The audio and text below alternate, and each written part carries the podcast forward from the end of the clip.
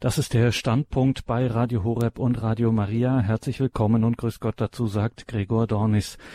Für die Liebe, für die Wahrheit, Standpunkt zum 100. Geburtstag von Schwester Isa Vermehren. Wir sind heute verbunden mit Dr. Helga Böse, der Herausgeberin der Tagebücher von Schwester Isa Vermehren. Wir erinnern heute an eine Frau, die vor neun Jahren verstarb, am 15. Juli und die in diesem Jahr 100 Jahre geworden wäre, Isa Vermehren.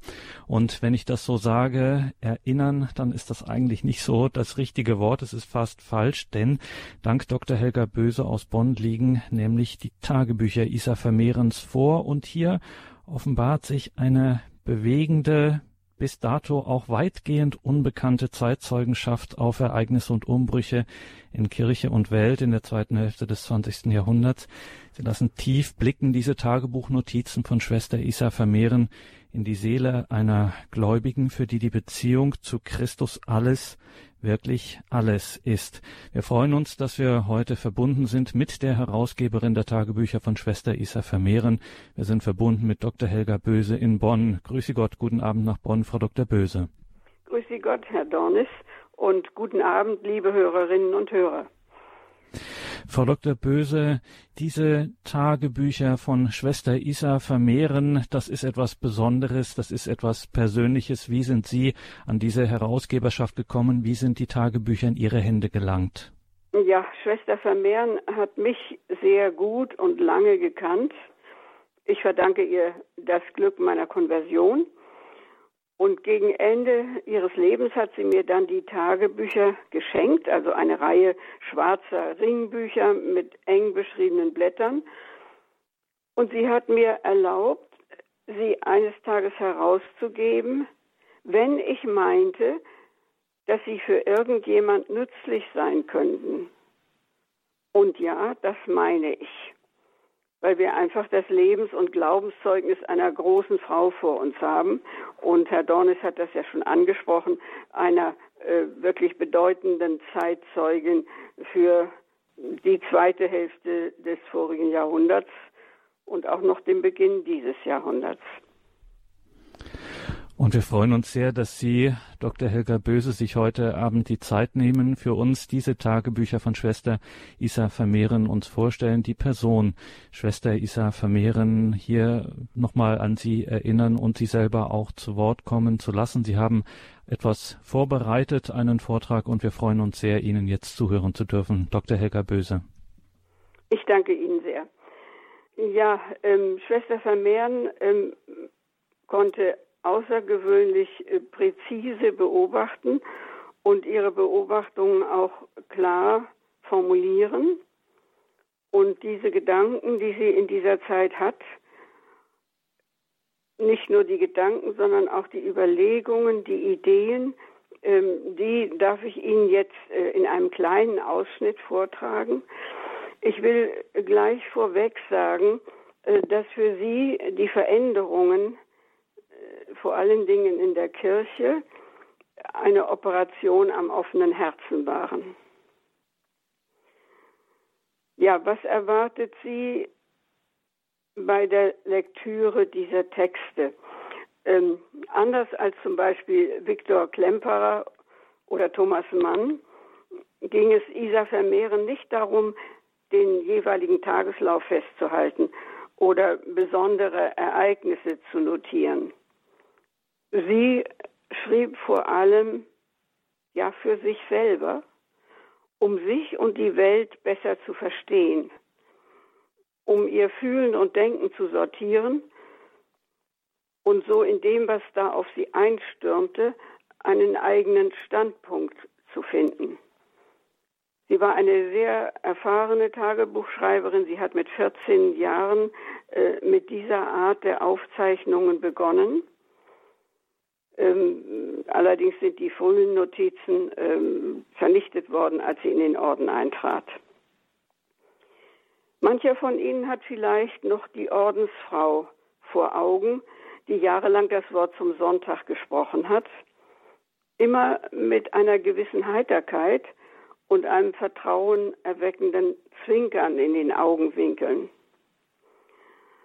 Aus welchen Erfahrungen und inneren Auseinandersetzungen auch ihre einfallsreichen, pointierten Beiträge damals erwachsen sind und was dieser Einsatz gelegentlich auch gekostet haben mag, davon sprechen die Tagebücher. Die Zahl der Themen, die behandelt werden, ist immens. Und einige davon begleiten Isa Vermehren über Jahrzehnte hin. Wir finden da zum Beispiel eine ganze Schule des Gebets und der Gottesliebe sowie theologische Überlegungen, dann Stellungnahmen dieser sehr wachen Zeitzeugen zu den umstürzenden Veränderungen in Kirche, aber auch in Politik und Gesellschaft. Ich habe versucht, in dem Buch, das ich da herausgegeben habe, durch diese Stofffülle einige Schneisen zu legen, um dem Leser den Zugang zu erleichtern. Kabarett und Kloster, das waren gewöhnlich die Reizworte, mit denen Isa Vermehren umschrieben worden ist. Dabei kam allerdings der Anteil des Klosters gewöhnlich zu kurz. Das ist hier anders, denn die überlieferten Tagebucheintragungen beginnen ja erst mit dem Eintritt ins Kloster.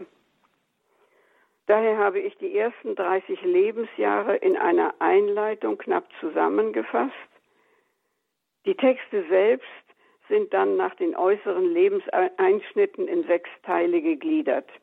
Jedem dieser Teile habe ich eine Einführung mit den Hauptdaten des jeweiligen Abschnitts vorangestellt, denn Daten und Ereignisse erwähnt Schwester Vermehren kaum. Wir brauchen sie aber, um zu verstehen, was die Schreiberin bewegt hat. Vielleicht noch eine Anmerkung. Ich habe innerhalb dieser sechs Teile äh, den Stoff nach Themen geordnet. Und diese selben Themen tauchen dann in den nächsten Teilen unter Umständen wieder auf oder, wenn sie für Schwester Vermehren nicht mehr wichtig waren, verlieren sie sich, sodass man also beim Lesen auch quer durch das Buch gehen kann. Man kann also sich fragen, was hat sie denn nun gesagt zum Gebet? Und dann kann man äh, quer durch alle diese sechs Teile, diese sechs Abschnitte, ähm, sich ein Bild machen, äh, wie sich ihre Einstellung zum Gebet oder ihr Umgang mit dem Gebet verändert hat oder auch gleich geblieben ist. Und das gilt genauso für andere Themen. Noch einige Anmerkungen zur Person. Was hat damals die Sängerin und Schauspielerin Isa Vermehren dazu gebracht, in ein Kloster einzutreten? Das sie übrigens gar nicht haben wollte, das nur nebenbei bemerkt. Denn äh, dort damals war dort äh, eine Kabarettsängerin äh, eher verdächtig. Sie hätte nach 1945 ihre Schauspielkarriere und vor allen Dingen ihre Gesangskarriere mühelos fortsetzen können. Und was tut sie? Sie tritt stattdessen in eine Gemeinschaft ein, in der strenges Stillschweigen herrschte, zum Beispiel. Ausgerechnet sie, für die der intensive Gedankenaustausch mit anderen Menschen fast lebensnotwendig war. Nach dem Grund für diese Entscheidung ist immer wieder gefragt worden. Man hat vermutet, dass vielleicht die Erfahrungen der Nazizeit und vor allen Dingen ihr Aufenthalt im Konzentrationslager sie so verändert haben könnten, dass sie genug von der Welt hatte und die Welt hinter sich lassen wollte. Nein, sagt Isa Vermehren, so war es nicht. Der Wunsch, ins Kloster zu gehen, und zwar genau in diesen Orden, nämlich die Gesellschaft vom Heiligsten Herzen Jesu, war längst gereift und konnte durch die Erlebnisse im KZ Ravensbrück nur noch vertieft und gestärkt werden. Es ging vielmehr um eine Frage der Berufung. Und genau dahin fühlte sie sich berufen. Außerdem war bei aller Strenge des Lebensstils das Ziel der Sacré-Cœur-Schwestern ja doch die Hinwendung zur Welt in einer gewissen Weise. Es war diese Welt, in die sie die überströmende Liebe des Herzens Jesu hineintragen sollten, die Schwestern. Ihre ganze unbändige Lebenskraft wollte Isa vermehren in den Dienst dieses göttlichen Herzens stellen. Wie kann es gelingen, die eigene widerspenstige Natur ganz und gar der verwandelnden Gnade Gottes zu öffnen? Das war von nun an ihre besorgte Frage. Vor der einbrechenden Gnade kann man sich nicht verbergen, erfährt sie. In ihrem Licht erkennt man die Wahrheit über sich selbst und man muss sie ertragen lernen, muss zulassen, dass hoffentlich alles Böse nach und nach ausgebrannt wird. Sie weiß, die göttliche Liebe will den Menschen nicht zerstören, sondern sie will ihn vollenden. Die Natur des Menschen ist ja in ihrer jeweiligen Einzigartigkeit ein Geschenk des Schöpfergottes. Wie sollte er sie da auslöschen wollen? Aber sie muss gereinigt werden, wenn sie dem Gedanken und Plan des Schöpfers entsprechen soll und jedes Opfer, das er deshalb zu verlangen scheint, schmerzt. Es gibt so viele falsche Anhänglichkeiten, aber alles, was nicht auf Gott zuführt, muss unter Tränen aufgegeben werden, wenn die innere Freiheit wachsen soll. Das ist ja nun keineswegs ein Erleben, das nur Klosterleute angeht. Es betrifft jeden Christen. Und so stoßen wir alle hier auf eine Fundgrube für unser geistliches Leben. Denn für Isa Vermehren hörte das Ringen um die Hingabe an die Gnade Gottes nie auf und ist damit ein Thema, das ihre Tagebücher bis zum Schluss durchzieht. 1990 fasst sie ihre Erfahrung mit dem Wirken Gottes, mit der Art, wie er sich Raum schafft, so zusammen. Ich zitiere, ein bleibender Gedanke. Das Reich Gottes kommt zuerst durch einen Engel. Und damit meint sie einen der Boten Gottes, oft in Menschengestalt, wie sie selber es auch erlebt hat. Also es kommt zuerst durch einen Engel, dann durch ein geöffnetes Herz, ohne Lärm, ohne Gewalt, ohne irgendwo etwas zu zerstören und sei es nur, um es beiseite zu räumen. Wenn man äh, die Tagebücher liest und an diese Stelle kommt, dann ist man, oder war ich zumindest, tief beeindruckt von dem Vergleich zwischen den frühen Jahren, in dem, denen sie unendlich gelitten hat unter dem Schmerz, Dinge und vor allen Dingen Menschen aufgeben zu müssen, die ihr lieb geworden waren. Und dieser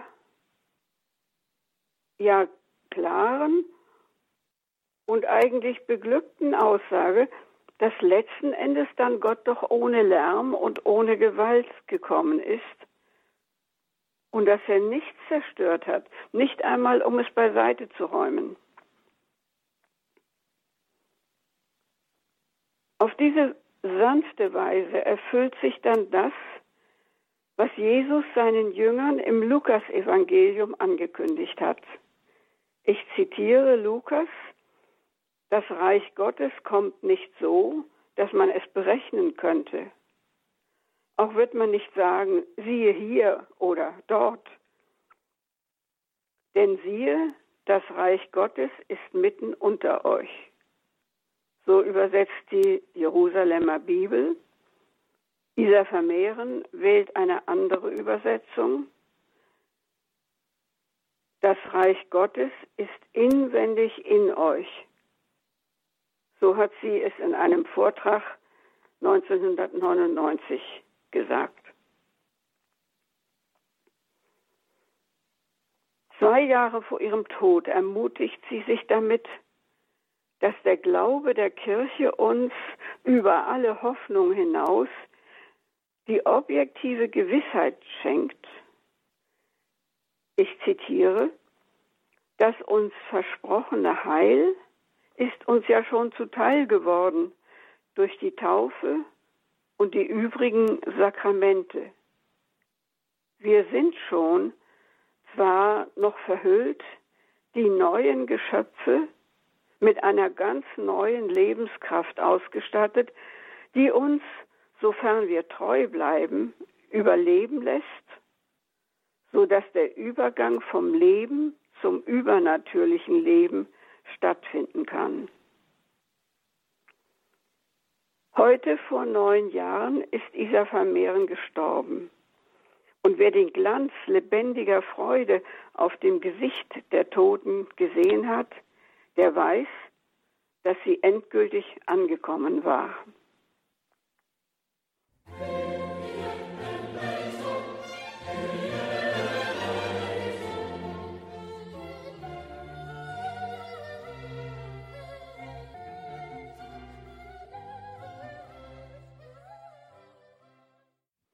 Von den Themen, die ich für heute ausgewählt habe, um sie Ihnen vorzustellen, ist eines das Gebet und das zweite die Veränderungen nach dem Zweiten Vatikanum. Ich beginne also mit dem Gebet. Isa Vermehren hat ihre Konversion zur katholischen Kirche immer als das größte Geschenk ihres Lebens betrachtet. Die Kraft, die sie daraus schöpfte, ließ nie nach. Zweifel hatte sie an sich selbst und an vielem, was geschah, aber niemals am Glauben und am Geheimnis der Kirche. In Jesus Christus war sie der einen Wahrheit begegnet, auf die sie ihr Leben setzen konnte und zugleich der vollkommenen Liebe. Sie war 20 Jahre, als sie von der protestantischen zur katholischen Kirche konvertierte. Wenn er, Christus, sein Herz für sie öffnete, dann war das genau der Platz, wo sie sein wollte. Kein Weg dahin war ihr zu steinig. Und wenn sie ein Studium absolvieren, wenn sie gegen ihre natürliche Neigung Lehrerin werden musste, um dorthin zu gelangen, nahm sie das auf sich. Auch der Klosteralltag verlangte ihr viel ab. Da war nicht nur der Kampf mit dem Gebot der Stille, sondern auch die Frage nach der rechten Weise des Betens und nach der Vereinigung von Kontemplation und der immer drängenderen apostolischen Arbeit. Äh, wenn wir uns klar machen, ähm, von ja, welchem Status Schwester Vermehren oder Isa Vermehren ausgegangen ist äh, in Bezug auf das Gebet. Sie hat nämlich damals zu ihrer äh, Konvertitenmeisterin gesagt, ich kann nicht beten. Und es ging nicht nur darum, dass sie eigentlich nicht wusste, wie das geht, denn Gebete sprechen, das könnte man ja doch immerhin versuchen. Sie hatte das Gefühl, sie, sie kann es nicht von innen heraus. Ich bin nicht fähig, ich bin nicht in der Lage zu beten.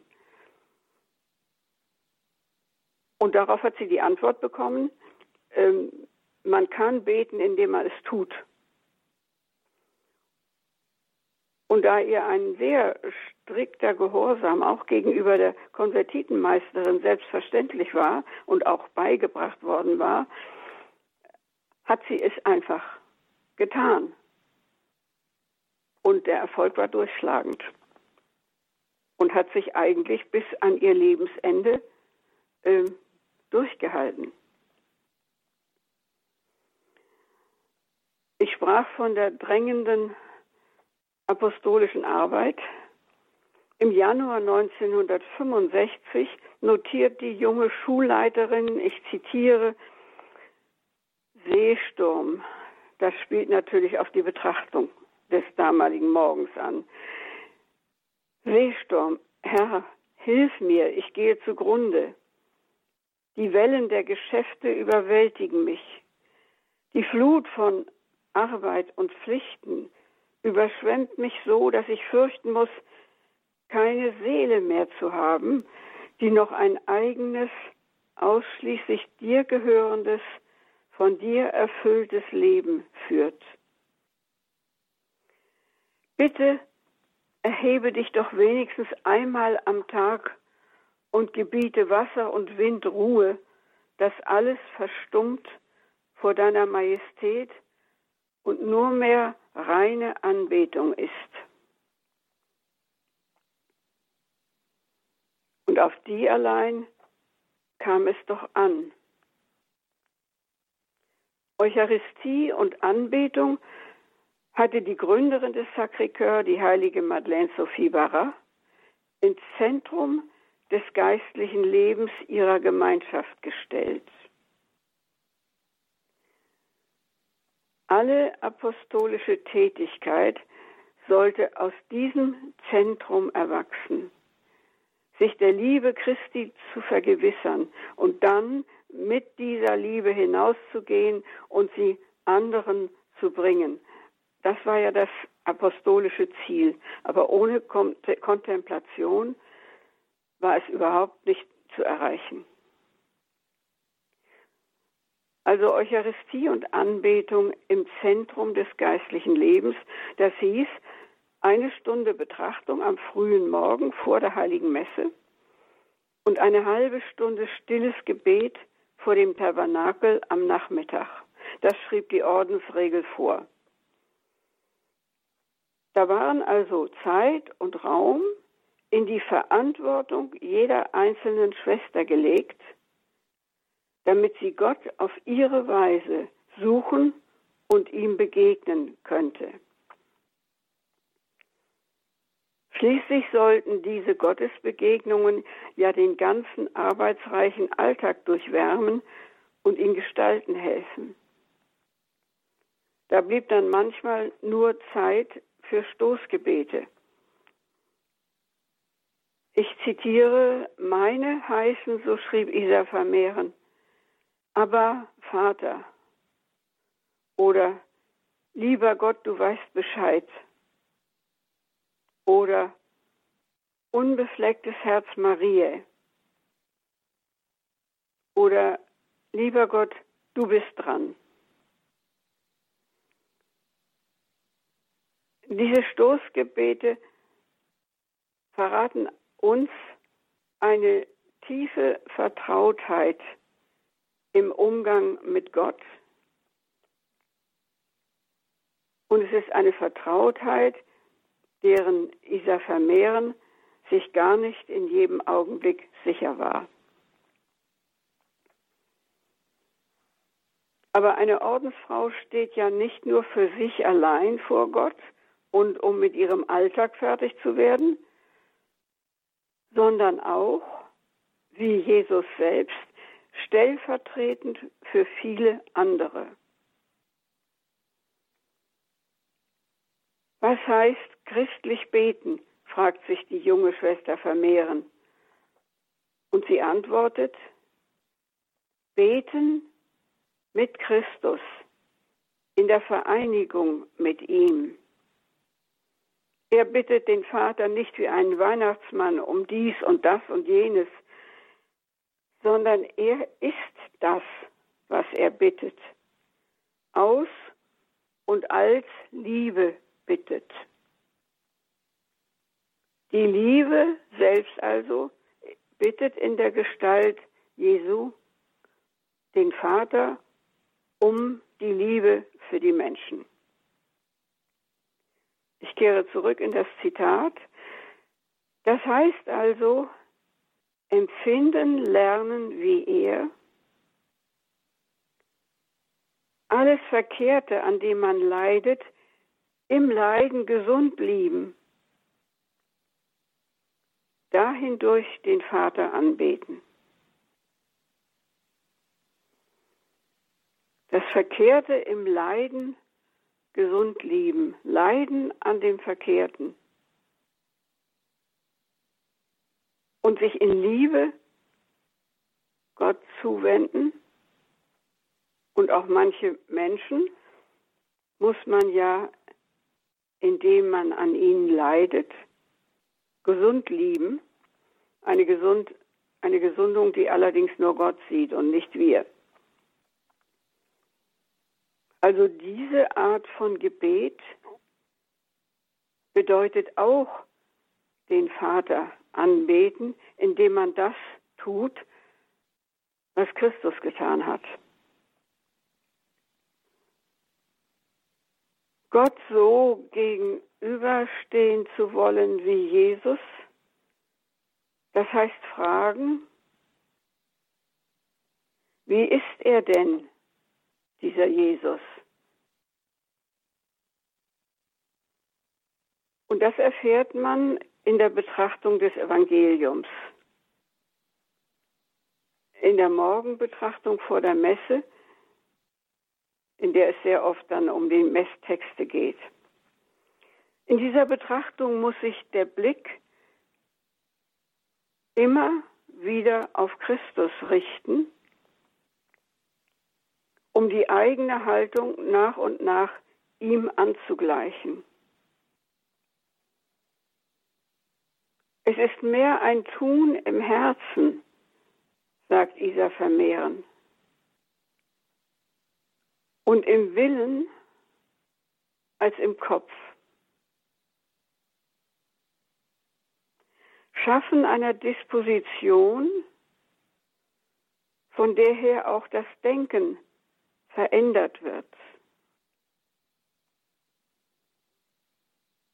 Die Hingabe an Jesus, den man in der Betrachtung sieht, im Herzen oder mit dem Herzen, mit dem Willen.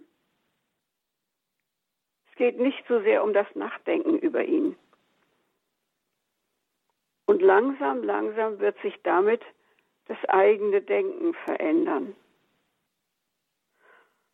Und nachdem sie das festgestellt hat, folgt ein notvoller Aufschrei.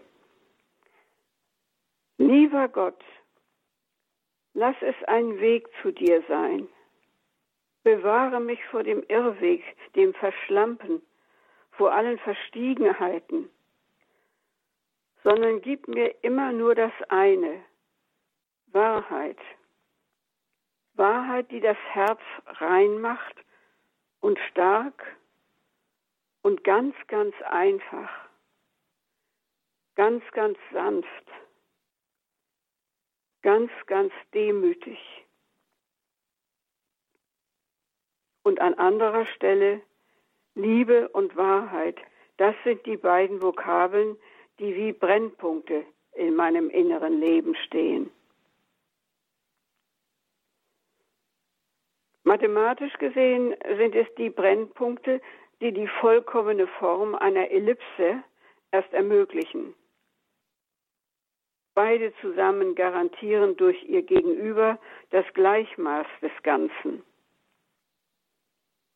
An dieser Erkenntnis ihrer frühen Ordensjahre hielt Isa Vermehren auch dann fest, als in der Kirche ebenso wie in der Welt die Frage nach der Wahrheit verschwand, überwuchert durch ein Verständnis von Liebe, das weder die Quelle noch das Maß der wahren Liebe mehr kennen wollte.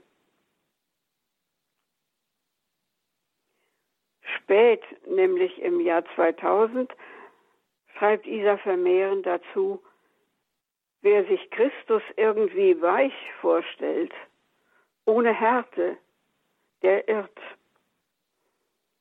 Ich bin beeindruckt von der unverhohlenen Härte seiner Rede, seiner Handlungsweise, seiner Urteile, weit weg von jeglichem Kompromissdenken, einer abzubettelnden Nachgiebigkeit.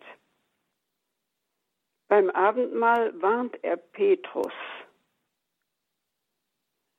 Lenkt er den Blick des Verräters auf sein eigenes böses Vorhaben.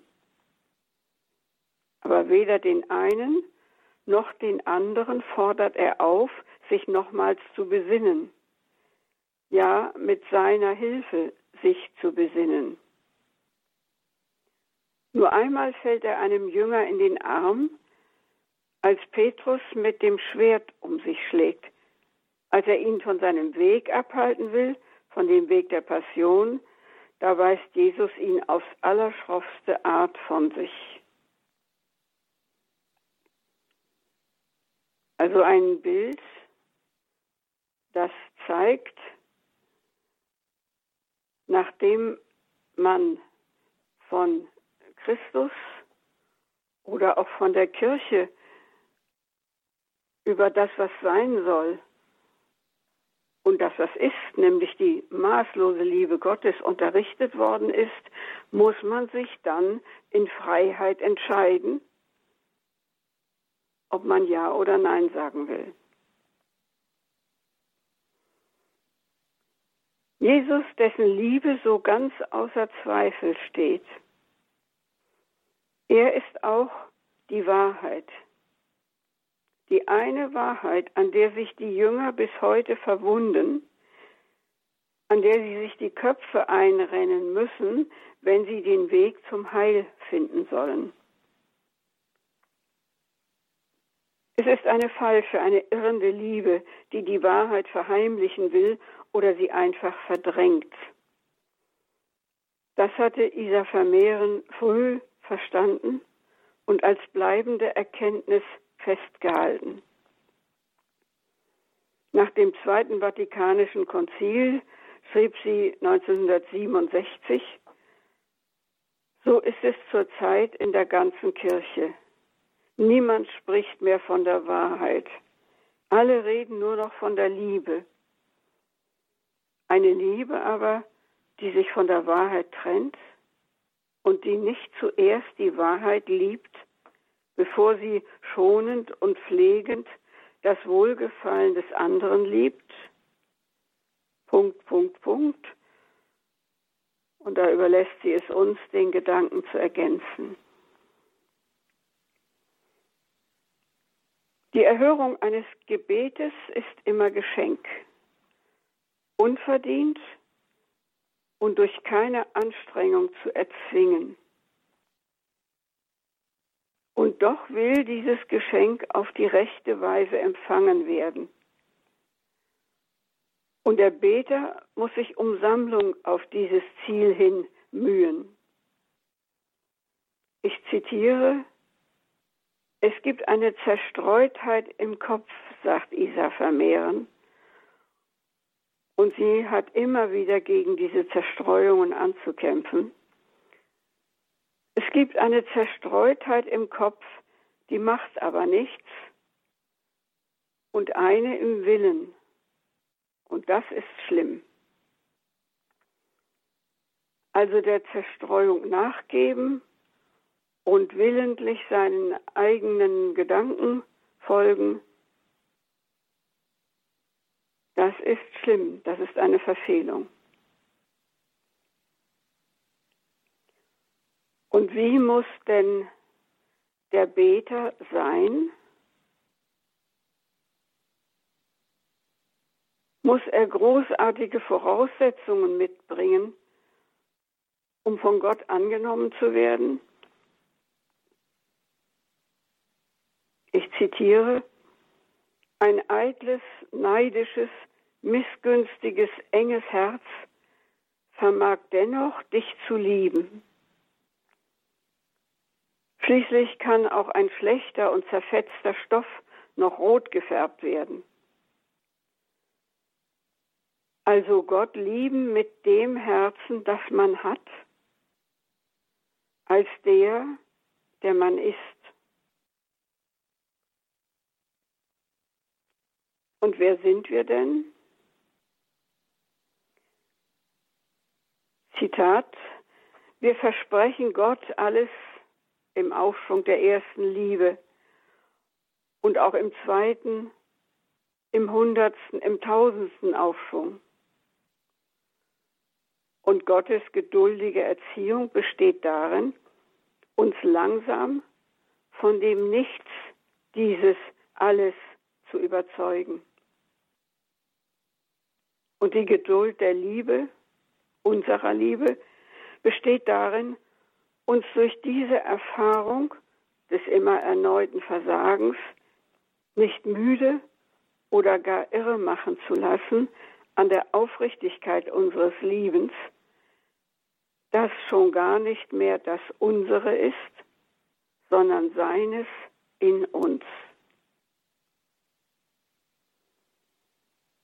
Und nur aus diesem abgründigen Vertrauen auf die Gegenwart und das Tun Gottes in uns kann die beständige Liebe wachsen, nach der er verlangt.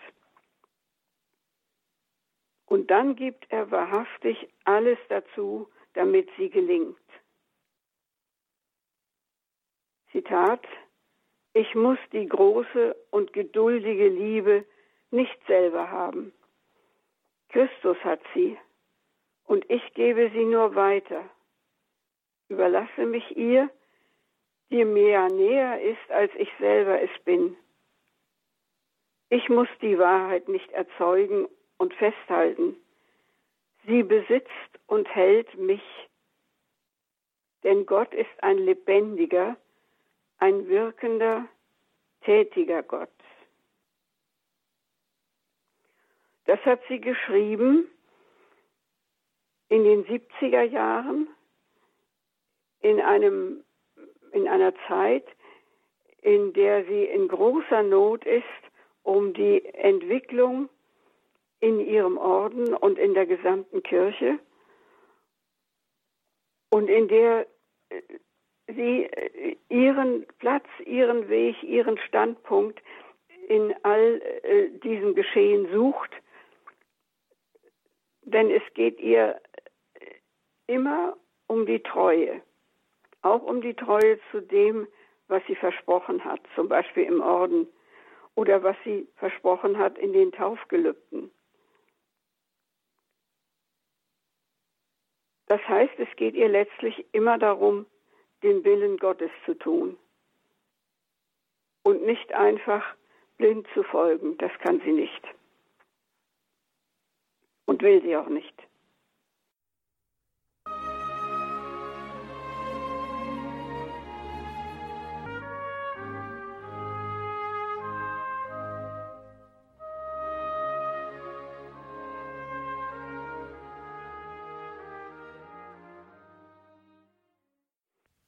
Sie haben eingeschaltet zum Standpunkt bei Radio Horeb und Radio Maria zum 100. Geburtstag in diesem Jahr von Schwester Isa Vermehren für die Liebe, für die Wahrheit. Wir schauen in die geistlichen Tagebücher von Schwester Isa Vermehren, Bearbeitet und herausgegeben hat diese Tagebücher von Schwester Isa Vermehren Dr. Helga Böse aus Bonn und sie ist auch heute Dr. Helga Böse unser Gast in dieser Standpunktsendung, gewährt uns Einblicke in die geistlichen Tagebücher von Schwester Isa Vermehren, wie sie, diese prominente Frau, diese prominente Ordensfrau, die zweite Hälfte des 20. Jahrhunderts erlebt hat ganz persönliche Zeugnisse und Erfahrungen, von denen auch die Öffentlichkeit kaum etwas wusste. Das sind ja persönliche Notizen gewesen in diesen Tagebüchern. Und da hören wir nun weiter die Herausgeberin dieser Tagebücher, Dr. Helga Böse, die heute unsere Referentin hier im Standpunkt ist. Wir bekommen weiter Einblick in die geistlichen Notizen von Schwester Isa Vermehren. Ja, damit kommen wir zum zweiten Thema dieses Abends. Da geht es um die Umbrüche nach dem Konzil. Und wir gehen äh, erst einmal kurz auf die Ordensreform und ihre Wirkungen ein. Noch 1964 konnte Mutter Vermehren, wie sie jetzt genannt wurde, schreiben, das Kloster ist doch der einzige Ort, wo ich leben kann, weil die Sehnsucht, die man hier lernt, alle anderen Sehnsüchte übersteigt und einschließt. Es geht also nicht äh, um das Wohlbehagen äh, in einer Umgebung, die ihr besonders gut gefällt, sondern es geht ihr vor allem um das Aufrechterhalten der lebendigen Sehnsucht nach Gott. Sie war keineswegs immer mit allem einverstanden, was sich im Kloster abspielte. Der Gesamtentwurf war wunderbar. Aber das Festhalten an der Tradition hatte auch zu einer Art von Abschottung geführt, die sich in einer etwas naiven Selbstgewissheit und Selbstgenügsamkeit ausdrückte. Die welterfahrene Frau begriff schnell, dass das gewohnte Erziehungskonzept nicht mehr ausreichte, um den Anforderungen der Nachkriegsgenerationen gerecht zu werden und dass man dringend das Gespräch mit Fachleuten der modernen Wissenschaften brauchte, um die Arbeit in Schule und Internat auf die Gegenwart auszurichten. Auch manche der klösterlichen Gesetze und Regelungen schienen das Apostolat eher zu behindern, als ihm zu dienen. Folglich begrüßte Isa Vermehren anfangs durchaus den Gedanken an eine Revision des Ordenslebens, wie sie das Zweite Vatikanische Konzil verlangte. Durfte doch eine Ordenslehrerin zum Beispiel nicht einmal ihre eigene Klasse auf eine Romreise begleiten. Das wurde erst möglich, als das Konzil für die apostolischen Orden die strenge Klausur aufhob und damit ein weites Feld für die missionarische Tätigkeit öffnete. Aber was, wenn dem Ordensleben seine ureigensten Stützen entzogen wurden, wenn der Zusammenhalt des Hauses buchstäblich bröckelte und das schützende Dach über dem Kopf einzustürzen begann? Denn auch die Ordensregeln wurden von den römischen Behörden zur Überprüfung freigegeben. Und in den Klöstern begann eine Zeit des Experimentierens und der Suche nach einem zeitgemäßen Lebensstil. Das gesammelte Stillschweigen wich der Diskussion. Die laute Feier der neuen Liturgie zerstreute die Aufmerksamkeit und band die Herzen nicht mehr zusammen. Innerhalb weniger Jahre bildeten sich in nahezu jedem Haus einzelne Gruppen, deren Mitglieder sich nach persönlichen Vorlieben gefunden hatten und die zur Vertiefung dieser ihrer Gemeinschaft auch ihre je eigene Messe miteinander feierten. Die eucharistische Anbetung war nun mehr oder weniger in das Belieben der Einzelnen gestellt und manche Schwester erklärte von nun an ihre Arbeit zum Gebet. Die Ordenstracht wurde nach und nach durch zivile Kleidung ersetzt, so dass der Mangel an Zusammengehörigkeit auch nach außen hin sichtbar wurde. Alles Gewohnte wurde hinterfragt und von dem Strom der Erneuerung weggeschwemmt, ohne dass neue Strukturen die alten ersetzt und dem geistlichen Leben Halt und Form gegeben hätten. Der Angriff auf die heilige Mitte des Ordenslebens erfolgte unvorbereitet und in kurzen, schnell aufeinander folgenden Stößen. Die Anordnung der Oberen, die heilige Kommunion von nun an im Stehen und auf die Hand zu empfangen, hatte Schwester Vermehren in dem gewohnten Gehorsam hingenommen. Denn immer war die gemeinsame liturgische Bewegung im Gottesdienst auch Zeichen und Ausdruck der inneren Ergriffenheit des gesamten Korpus gewesen, zu dem sie gehörte. Doch ihr Gewissen hielt diese Haltung nicht aus. Sie kehrte zum knienden Empfang der Mundkommunion zurück und trat damit unter Schmerzen zum ersten Mal deutlich und sichtbar aus der Gemeinschaft heraus. Bis zum Ende blieb sie diesem Entschluss treu und auch die Ordenstracht hat sie nie abgelegt. Doch bald wurde sie auch in ihrer inneren Aufmerksamkeit für das Geheimnis des Messgeschehens abgelenkt. Ich zitiere, der Kanon wird nun jeden Tag deutsch gebetet. Das schönste und beeindruckendste Zeichen von der Gegenwart Gottes, das die Kirche erarbeitet hatte, das Schweigen. Es ist zerstört und das Dunkel nimmt überhand. Ich weiß nicht mehr, wo noch der Überstieg erfolgen kann, der für mich zur Mitfeier der Messe gehört als konstituierendes Merkmal. Heute erinnert uns die Stimme von Kardinal Sarah wieder an die geradezu existenzielle Notwendigkeit, vor Gott zu schweigen. Die Messfeiern der einzelnen Gruppen fanden bald überall im Hause statt, nur nicht in der Kapelle. Für Isa Vermehren war diese Profanierung unerträglich und sie ging ihr, wenn irgend möglich, aus dem Wege. Bei einem Aufenthalt in England 1971 notierte sie, eine der unvermuteten Belastungen hier, mit denen ich kaum fertig werde, wir feiern die Messe in der Halle des Hauses. Warum? Weil wir sowieso zum Frühstück dorthin gehen müssen, wegen des Herdbrandes in der Küche. Der Raum ist denkbar profan, Küchengeräusche die ganze Zeit, Stühle natürlich und keine Kniebänke, und gleichzeitig stehen beide Kapellen leer. Ich bin schweren Herzens hin, aber nicht zur Kommunion gegangen. Mir war eingefallen, dass Christus vor den Toren Jerusalems gekreuzigt wurde. Da wollte ich dabei sein. Aber man empfängt ihn nur in der heiligen Stadt. Kometur, einer meiner vielen kümmerlichen Versuche, wach zu bleiben.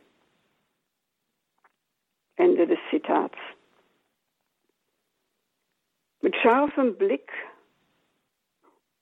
und einem klaren inneren Gespür erkannte sie sehr bald eine grundlegende Gefahr für das Ordensleben und für die Kirche, die sie so zusammenfasste. Zitat, Verlust der Transzendenz und mit ihr Verlust der einen unter dem Nachfolger Petri einen Kirche und Verlust der Eucharistie. Man kann das nicht trennen. Aber es wird in einem überwältigenden Tempo vorbereitet durch die liturgische Reform, die wie ein Bulldozer alle Hinweise auf die Transzendenz, die in der Liturgie enthalten waren, einebnet und durch die radikale Beseitigung aller monastischen Lebensformen bei uns. Sie waren nicht um ihrer selbst willen da, sondern hatten sich als Mittel angeboten, aus unseren Häusern Hochburgen des Gebets zu machen, deren lebendige Mitte die eucharistische Anbetung war und die von ihr ausgehende Wechselwirkung auf das innere Leben, das sich dort speiste und entfaltete.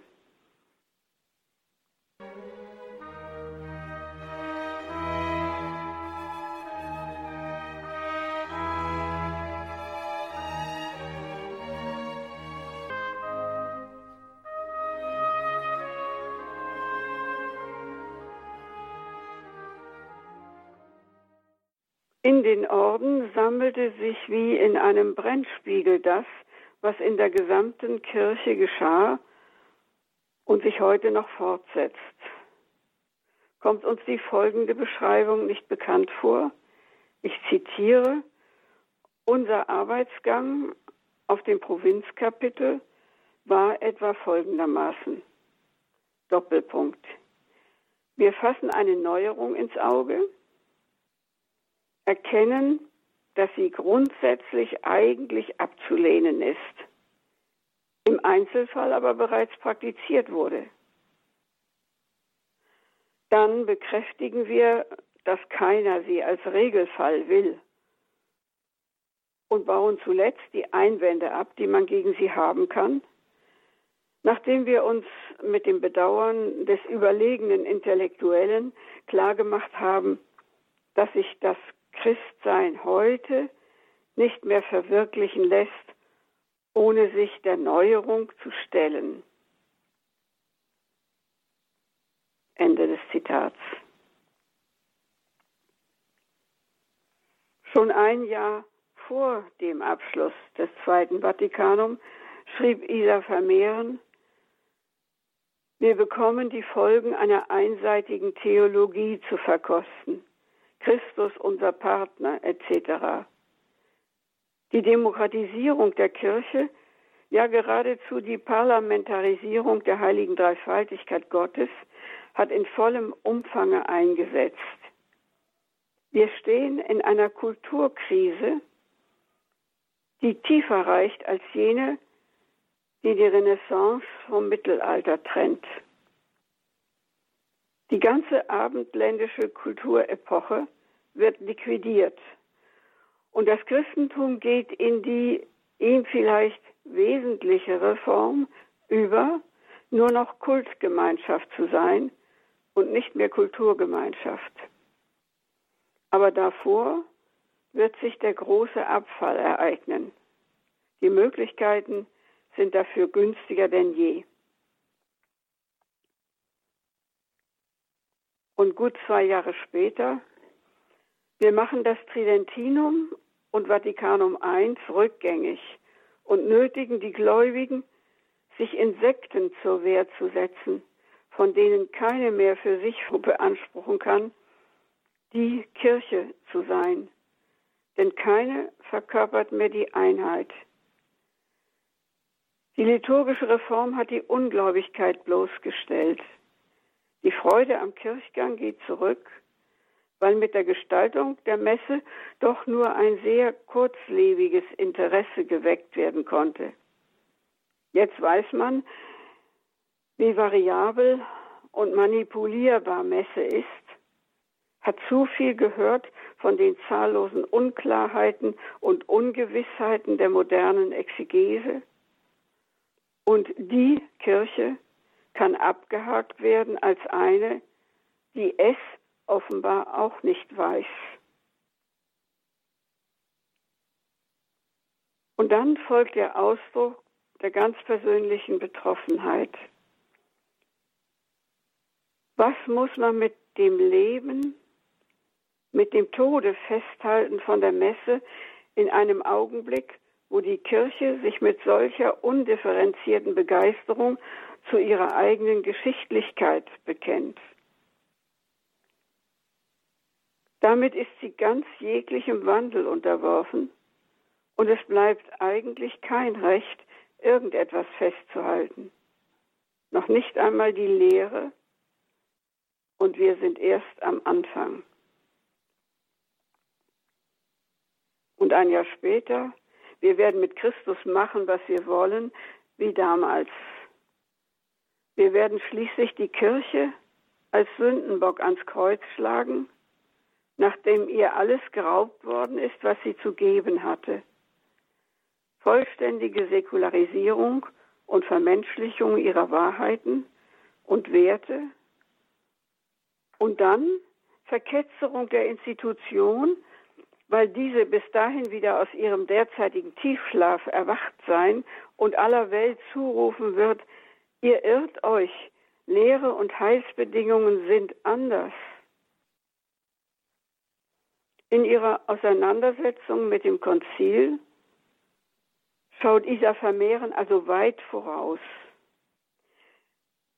Sie hat die Dokumente gründlich gelesen und ist sich der gravierenden Unterschiede zwischen den Aussagen und Absichten der Konzilsväter und dem sogenannten Geist des Konzils bewusst, der sich aus der manipulativen Berichterstattung und der gesellschaftlichen Stimmung entwickelte.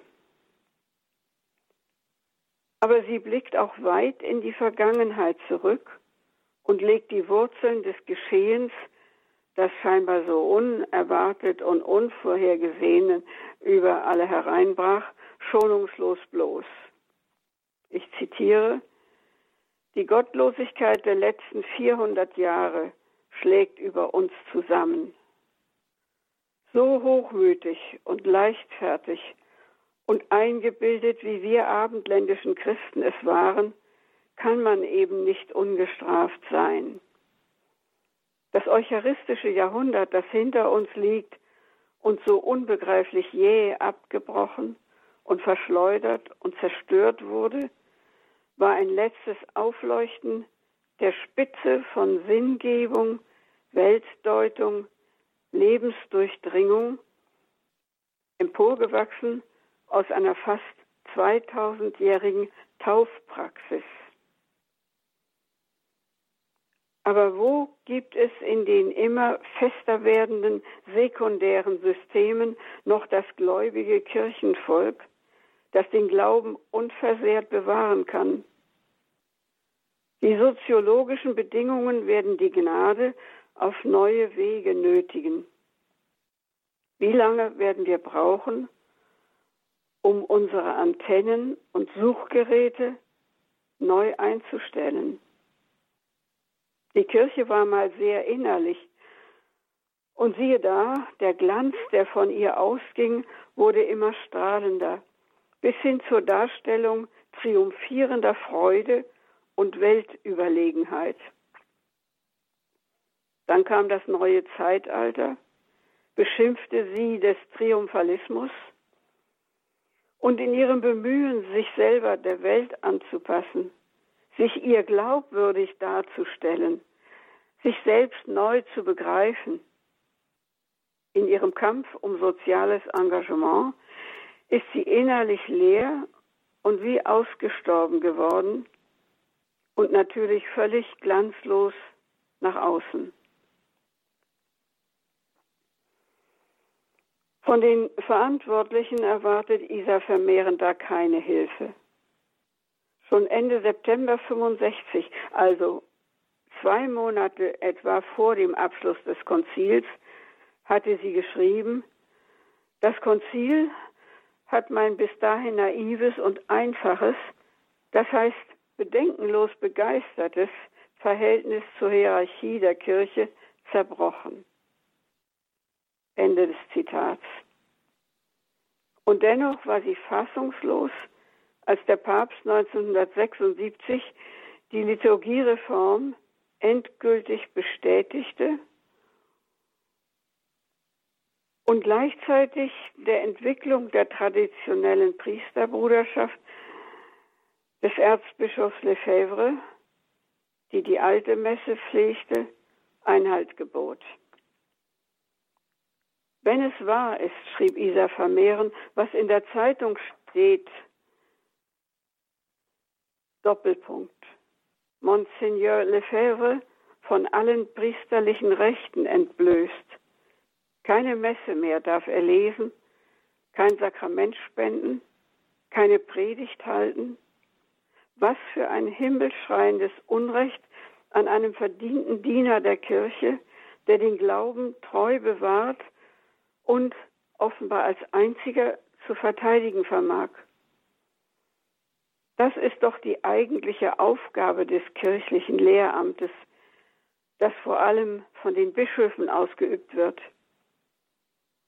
Der Papst hat schlechte, unmenschliche Ratgeber. Die Gläubigen haben keine Hirten mehr. Ihre Bischöfe sind die Funktionäre ihrer selbstgeschaffenen Kommissionen. Das, was eigentlich Glaube ist, gelebter, vollzogener Glaube. Die neue Liturgie vermag das nicht darzustellen. Viel zu sehr hat sie sich selbst an die Gemeinde und ihre dubiose Selbsterfahrung ausgeliefert. Immer klarer beginnt Isa Vermehren in den nächsten Jahrzehnten in dem Schicksal der Kirche den Passionsweg Christi durch die Geschichte zu erkennen. Einen Weg, den sie mitzugehen hat. Die Auslieferung an jedermann, war das nicht Christi letztes Schicksal, notiert sie 1986. So wird es auch der Kirche gehen. Mit ihren intimsten Geheimnissen wird sie ausgeliefert sein an jedermann. Ist sie es nicht schon heute? Und nur da wird sie noch authentisch sie selber sein, wo sie inmitten dieser Ausgeliefertheit ihm, dem alleinigen Hüter und Inhaber von Leben, Licht und Wahrheit, verbunden bleiben wird. Unter dem Druck des Zeitgeistes hat die Kirche mit dem Gut der Offenbarung etwa dasselbe gemacht wie der neuzeitliche Mensch mit der Natur. Letztere hat er in ihre einzelnen Kräfte und chemischen Substanzen, physikalischen Gesetze zerlegt und dann angefangen, eine neue, eigene, reine Menschenwelt aufzubauen. Ähnlich war unser Umgang mit dem Glaubensgut der Offenbarung, aus dem wir einzelne Aussagen, Impulse, Wirkungen herausdestilliert haben, um sie nun als moralische Impulse für unsere eigene Menschenwelt zu gebrauchen. Ich erinnere nur an das Sprechen von den christlichen Werten, das heute überall so üblich geworden ist und äh, ohne dass man genau äh, von diesen diese christlichen Werte genau umreißt, meint man doch, man müsste sie überall äh, anpreisen. Dieser Vermehren ist überzeugt, die viel geforderte Neuevangelisierung kann nicht in der Anhäufung weiterer Erklärungsversuche des Glaubens bestehen, im abwegigen Werben um ein Verstehen des Glaubens, sondern nur durch zeugnishaftes Leben dieses Glaubens und durch eine Verkündigung der geoffenbarten Wahrheit, die vom lebendigen Glauben und vom gelebten Leben gedeckt ist.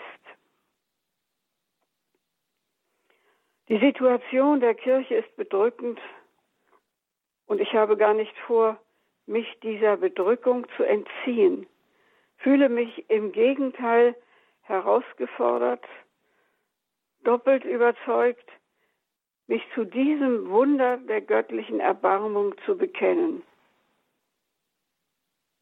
Was an der Kirche mangelhaft ist, stammt allein von uns. Was an ihr liebenswert ist, stammt allein von ihr, der Braut des Lammes. Dieses innerste Geheimnis befähigt sie, standzuhalten gegenüber all unserer Undankbarkeit und Gleichgültigkeit. Und ich füge hinzu gegenüber all der Sündhaftigkeit der Menschen, der Gläubigen, die zur Kirche gehören und die heute so entsetzlich offenbar geworden ist. 2007 zieht Schwester Vermehren eine Art Summe der Ereignisse. Das ist zwei Jahre vor ihrem Tod, also mit 89 Jahren. Der bekannte Wunsch von Papst Johannes dem 23. die Fenster aufzureißen, wurde ja sehr bald verstanden als Aufforderung, nun auch alles aus dem Fenster zu werfen, was älter war als 20 Jahre. Der Traditionsbruch, der damals mit aller Gewalt durchgesetzt wurde, hat sich zu einem riesigen Krater ausgewachsen, in dem wir weinenden Auges Schätze der Überlieferung langsam versinken sehen. Dabei denke ich weniger an die verbannten und verbrannten liturgischen Gebetbücher, an den Verzicht auf Latein als sakrale Sprache der Kirche und damit eng verbunden die durchgehend aktiv beschriebene Schmähung überlieferter Frömmigkeitsformen. Das alles war und ist schlimm genug. Schlimmer war und ist der Autoritätsabbau. Autoritätsverzicht der Kirche auf ihrer allereigensten Ebene, der Wahrnehmung der geistlichen Amtsvollmacht in Bezug auf die Verkündigung der Offenbarung und die Verwaltung der Sakramente. In all diesen schwierigen Jahren hat Isa Vermehren in Treue an ihrer Berufung festgehalten. Immer in der Sorge, den Weg vielleicht doch noch zu verfehlen. Sie selbst war ja ihre schärfste Kritikerin. Immer auf der dringenden Suche nach dem Willen Gottes, inmitten der äußeren Ungebundenheit, die ihr das moderne Ordensleben beschert hatte. Bis ins hohe Alter nützte sie diese Freiheit, um durch das Land zu reisen und den Glauben der Kirche an den einen wahren Gott zu verkünden, zu bezeugen und zu verteidigen.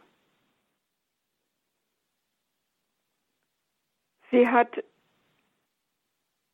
nie von dem strahlenden Bild dieses Glaubens abgelassen, auch wenn er zeitweise verdunkelt werden sollte. Und so schrieb sie 1990, die christliche Religion ist die schönste von allen, aber auch die seltsamste und schwierigste. Früher dachte ich, sie sei so in die Augen springend die einzig wahre, erkennbare, überzeugende, Heute bin ich mehr und mehr beeindruckt von ihrer zunehmenden Verborgenheit und Unscheinbarkeit. Es fällt kein Licht von oben mehr herein.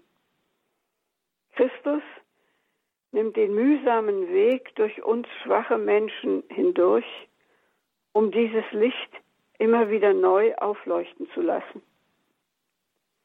Wo spricht ein anderer Gott so zu uns Menschen, und mit uns Menschen wie Jesus Christus in seinen Abschiedsreden. Muss man nicht sagen, dass die Liebe, die sich da ausspricht, eigentlich heller Wahnsinn ist, weil wir Menschen ja weder fähig noch im allgemeinen Willens sind, sie zu beantworten. Die Gewissheit, die er uns eröffnet hat, ist einzigartig.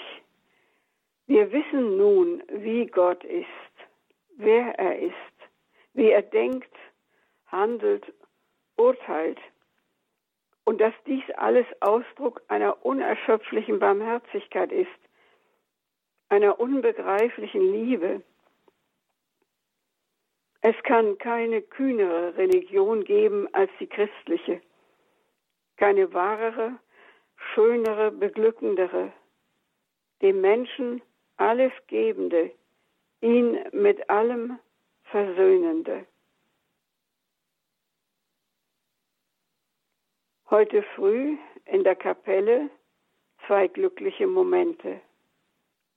Beim Niederknien vor dem ausgesetzten Allerheiligsten wurde ich durchdrungen von dem Gedanken, das ist der Himmel, anbetend vor Gott knien und von ihm ganz und gar umfangen und umschlossen sein. Ein seliger Augenblick. Und dann beim Durchbeten der Sequenz Komm, Heiliger Geist, tiefe Ergriffenheit bei den Worten Geber aller Gaben. Wieso wurde gerade mir die Gnade der Bekehrung zuteil, so unauslöschlich. Ich danke Ihnen, liebe Hörerinnen und Hörer, für Ihre Aufmerksamkeit. Schwester Isa Vermehren in ihren Tagebüchern herausgegeben von Dr. Helga Böse, die wir heute hier in der Standpunktsendung hören, die Herausgeberin der Tagebücher von Schwester Isa Vermehren. Danke, Frau Dr. Böse, für diesen Vortrag beziehungsweise die reichhaltigen Zitate aus diesen Tagebüchern, das Schwester Isa Vermehren hier in ihren ganz persönlichen und innigen, ja geradezu intimen geistlichen Momenten hier auch noch einmal zur Sprache kommt. Schwester Isa Vermehren, es klang an in der Sendung eine Frau, die deutschlandweit bekannt war, Vorträge gehalten hat, bei Bischöfen aus und einging, das Wort zum Sonntag hielt, da war sie den meisten bekannt. Jetzt mit diesen Texten, die Sie, Frau Dr. Böse, in den Tagebüchern jetzt publiziert haben, merken wir, hier ist große Sorge. Ähm, ein heiliger Ernst, der ja auch, wie wir es in dem letzten Teil Ihres Vortrags gehört hat, durchaus geradezu verbittert ähm, dreinschlagen konnte, aus einer Art Verzweiflung, so fühlt es sich an, über das, was eben an Reformen in der Kirche nach dem Konzil durchgeführt wurde. Viele, kann ich mir vorstellen, die das jetzt gehört haben, waren auch ein bisschen erschrocken darüber. Man könnte eigentlich meinen, hier spricht eine Traditionalistin. Ähm, nun ist sie ja aber trotzdem jenseits dieser privaten, für sich eigenen geistlichen Tagebücher, das waren ja keine Texte, die sie ähm, nach außen hin getragen hat, das hat sie in ihr Tagebuch notiert. Nun ist sie aber trotzdem diesen Weg treu mit der Kirche weitergegangen im Gehorsam, auch wenn es äh, beträchtliche Widerstände äh, innerlich gab und ja auch äußerlich die ja Spannungen auch im eigenen Orden. Sie hat sie hat sich nicht einer ähm, spalterischen Gemeinschaft angeschlossen, sondern sie ist dabei äh, geblieben. War das ein Widerspruch? Ist sie sich da selbst untreu geblieben oder war sie sich doch treu darin? Ja, also dazu ähm, ist einiges zu sagen. Erstmal wollte ich gerne äh, das Wort Verzweiflung äh, ein bisschen zurückweisen, weil das ja in unserer theologischen Vorstellung immer ein Zustand ist, ähm, der wirklich von Gott trennt. Und genau das hat ja bei Schwester Vermehren nie stattgefunden. Die Frage, wohin treibt es ähm, die Kirche, wohin treibt es die Welt, entsprang eigentlich mehr der Verletztheit einer wirklich großen Gottesliebe. Sie sehnte sich danach, selber Gott zu lieben und wollte diese Liebe, die sich im Herzen Jesu dann ausdrückt, allen Menschen zugänglich gemacht sehen. Und nun äh, sah sie, dass bestimmte Kanäle, die diese Liebe in die Welt transportiert hatten, einfach abgeschnitten wurden. So hat sie es jedenfalls erlebt. Sie hat sich übrigens das nur nebenher, ähm, hat eigentlich immer ähm, bestritten, einfach Traditionalistin zu sein, äh, in, in, dem Sinne, der ja sehr schnell dann negativ äh, wurde, wenn man die Tradition liebt. Ähm, also das, das ist eine dann sehr einfache Einordnung und dann kann man ja auch jemanden sehr schnell beiseite schieben.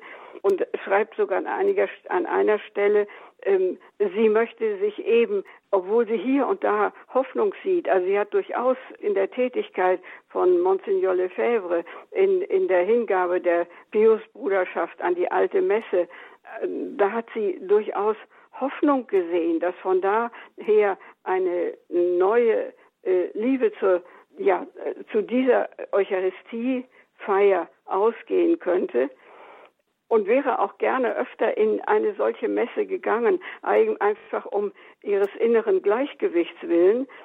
Aber sie hat auf der anderen Seite gesagt, nein, das alles will ich ja gar nicht. Das steht an einer Stelle in ihrem Tagebuch. Ich will in der Mitte der Kirche bleiben.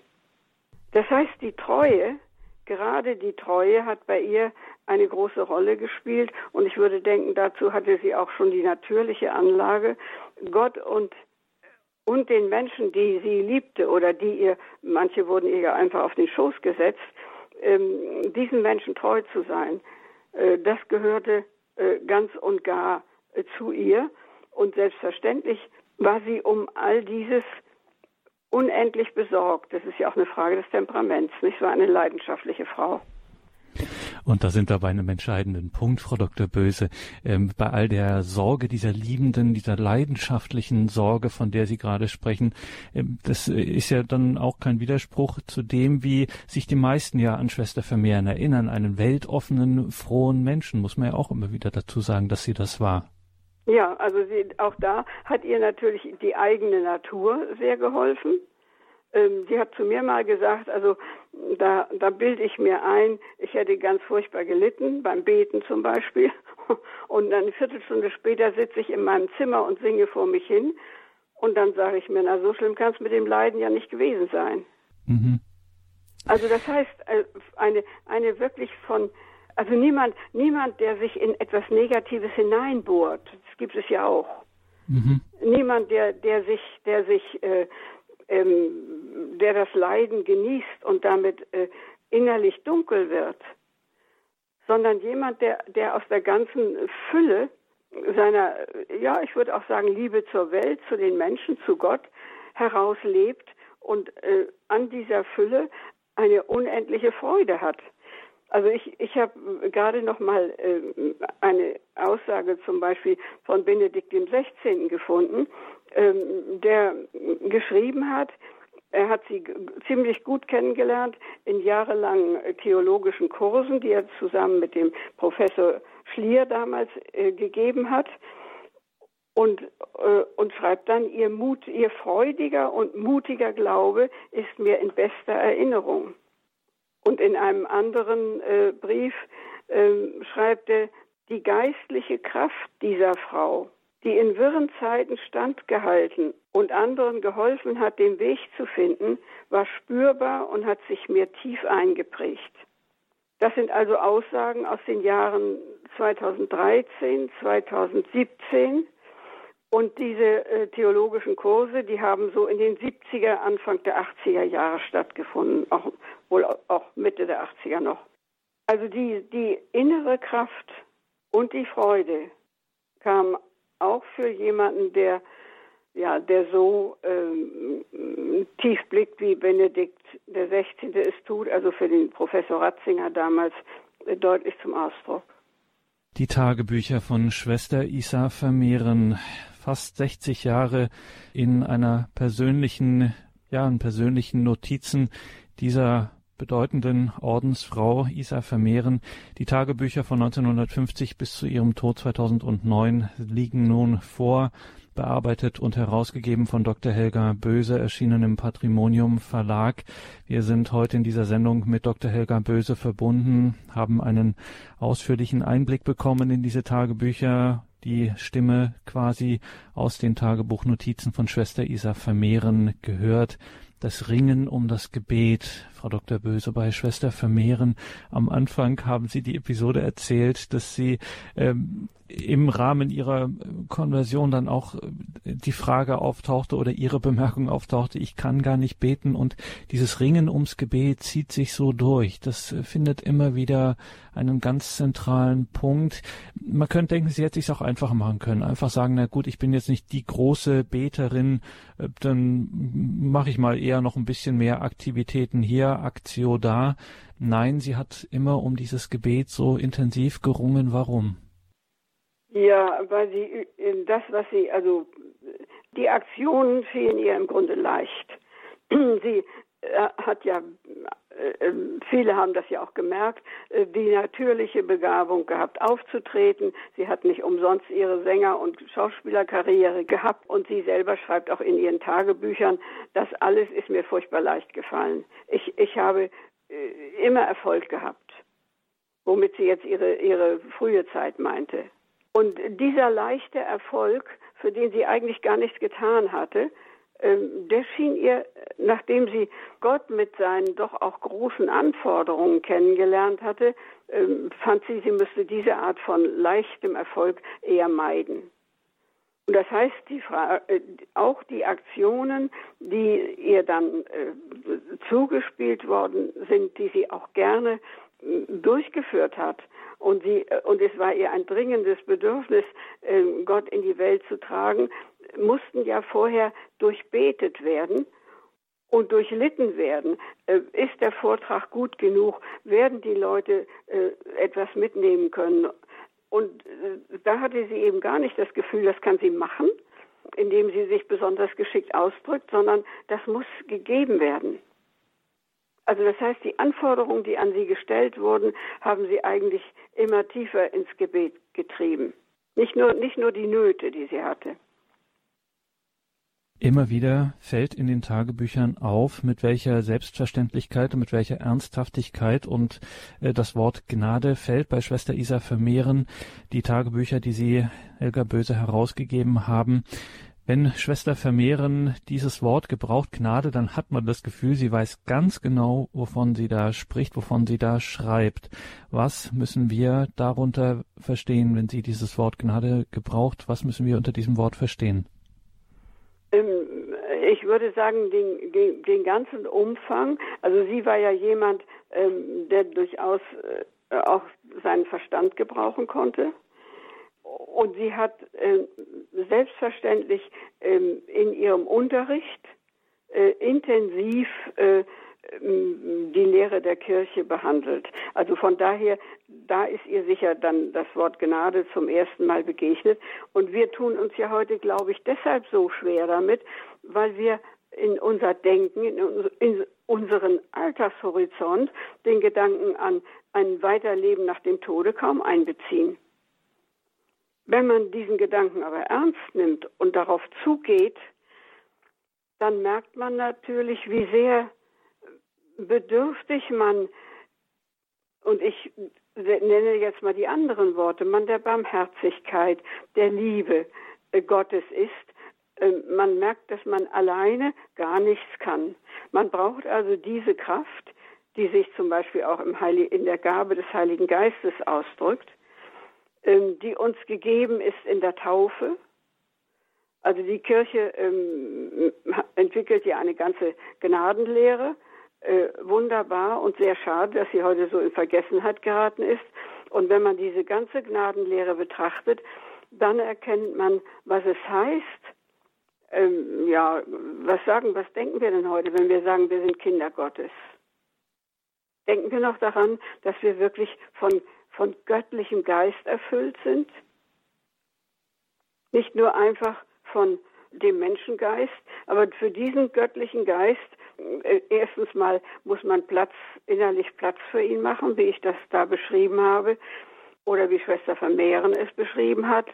Und zweitens muss man, ja, man muss ihm auch folgen, man muss auf ihn hören, man, man kann ihn nicht einfach beiseite schieben.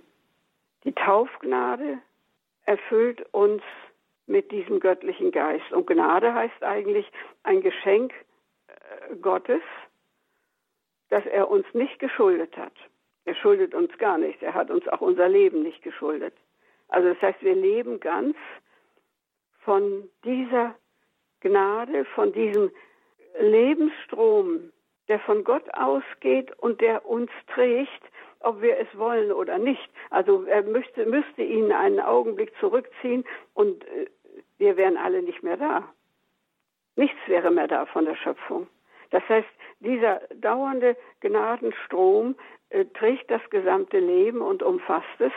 Und wenn man glaubt, wenn man mit Gott im Gespräch ist und seine eigene Unzulänglichkeit auch immer wieder sieht und weiß um die Liebe Gottes und, und um die Armseligkeit der eigenen Liebe, und Schwester Vermehren sah sich da immer wieder gefährdet, gerade durch ihre, ja, ihre Freude am Leben, würde ich sagen.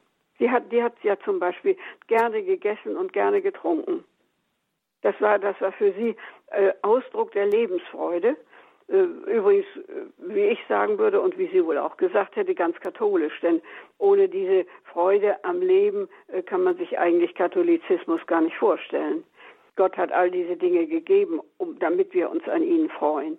Aber da nicht hängen zu bleiben, sondern äh, tiefer hineinzugehen darum hat sie eigentlich ihr ganzes Leben gekämpft. Und sie, sie, sie ist ähm, von Natur aus anspruchsvoll gewesen. Ich würde das nicht ehrgeizig nennen, weil das auch so negativ behaftet ist. Also anspruchsvoll, hat große Ansprüche an sich selber gestellt und natürlich auch Ansprüche an all das, was ihr begegnete. Und weil die Ansprüche so groß waren, hat sie ihr Ungenügen immer wieder empfunden. Und sie war eigentlich immer die Erste, die sich selber die Schuld gab, wenn irgendwas nicht so funktionierte, wie es wohl zu wünschen gewesen wäre. Ich habe nicht genug dafür getan und ich habe nicht genug dafür gebetet. Also das, schon deswegen hat sie wirklich immer gebetet vor allen Unternehmungen, ob nun lange oder, oder kurz, ist egal. Für sie war zum Beispiel auch eines der wichtigsten Gebete und unverzichtbaren Gebete der Rosenkranz.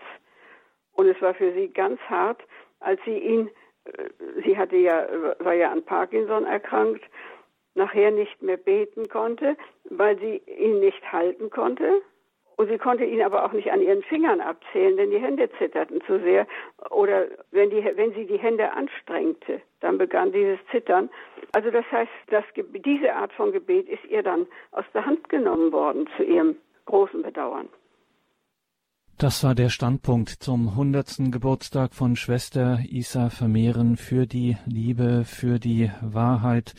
Die Tagebücher von 1950 bis 2009, die gibt es in der Bearbeitung und Herausgeberschaft von Dr. Helga Böse im Patrimonium Verlag.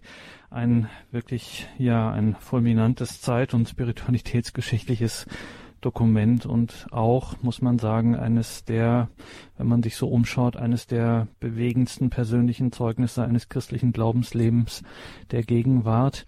Wir waren heute in dieser Sendung verbunden mit Dr. Helga Böse, der Herausgeberin der Tagebücher von Schwester Isa Vermehren. Und wenn Sie jetzt Interesse haben, wenn Sie neugierig sind auf die Lektüre dieser Tagebücher, liebe Hörerinnen und Hörer, dann gibt's natürlich die Infos ganz klar in den Details zu dieser Sendung auf unserer Homepage, können Sie die nachlesen in der Horeb-App könnt ihr die sowieso auch nachlesen und natürlich ganz klar, klassischerweise weiß auch unser Hörerservice Bescheid, den Sie ab morgen dann wieder erreichen. Der kann Ihnen noch weitere Angaben dazu weitergeben, beziehungsweise wenn Sie einfach in die Suchmaschine Isa Vermehren Tagebücher eingeben, dann haben Sie es natürlich auch sofort schwarz auf weiß und zum Mitschreiben spuckt Ihnen die Suchmaschine das aus.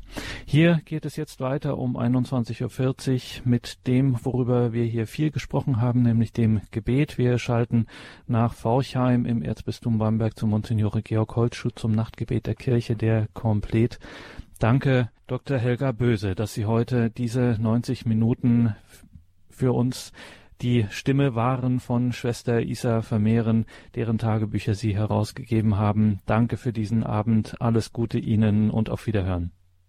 Ja, ich bedanke mich auch herzlich, dass ich diese Stimme hörbar machen durfte und für Ihre Begleitung und für die Aufmerksamkeit aller Zuhörer. Guten Abend.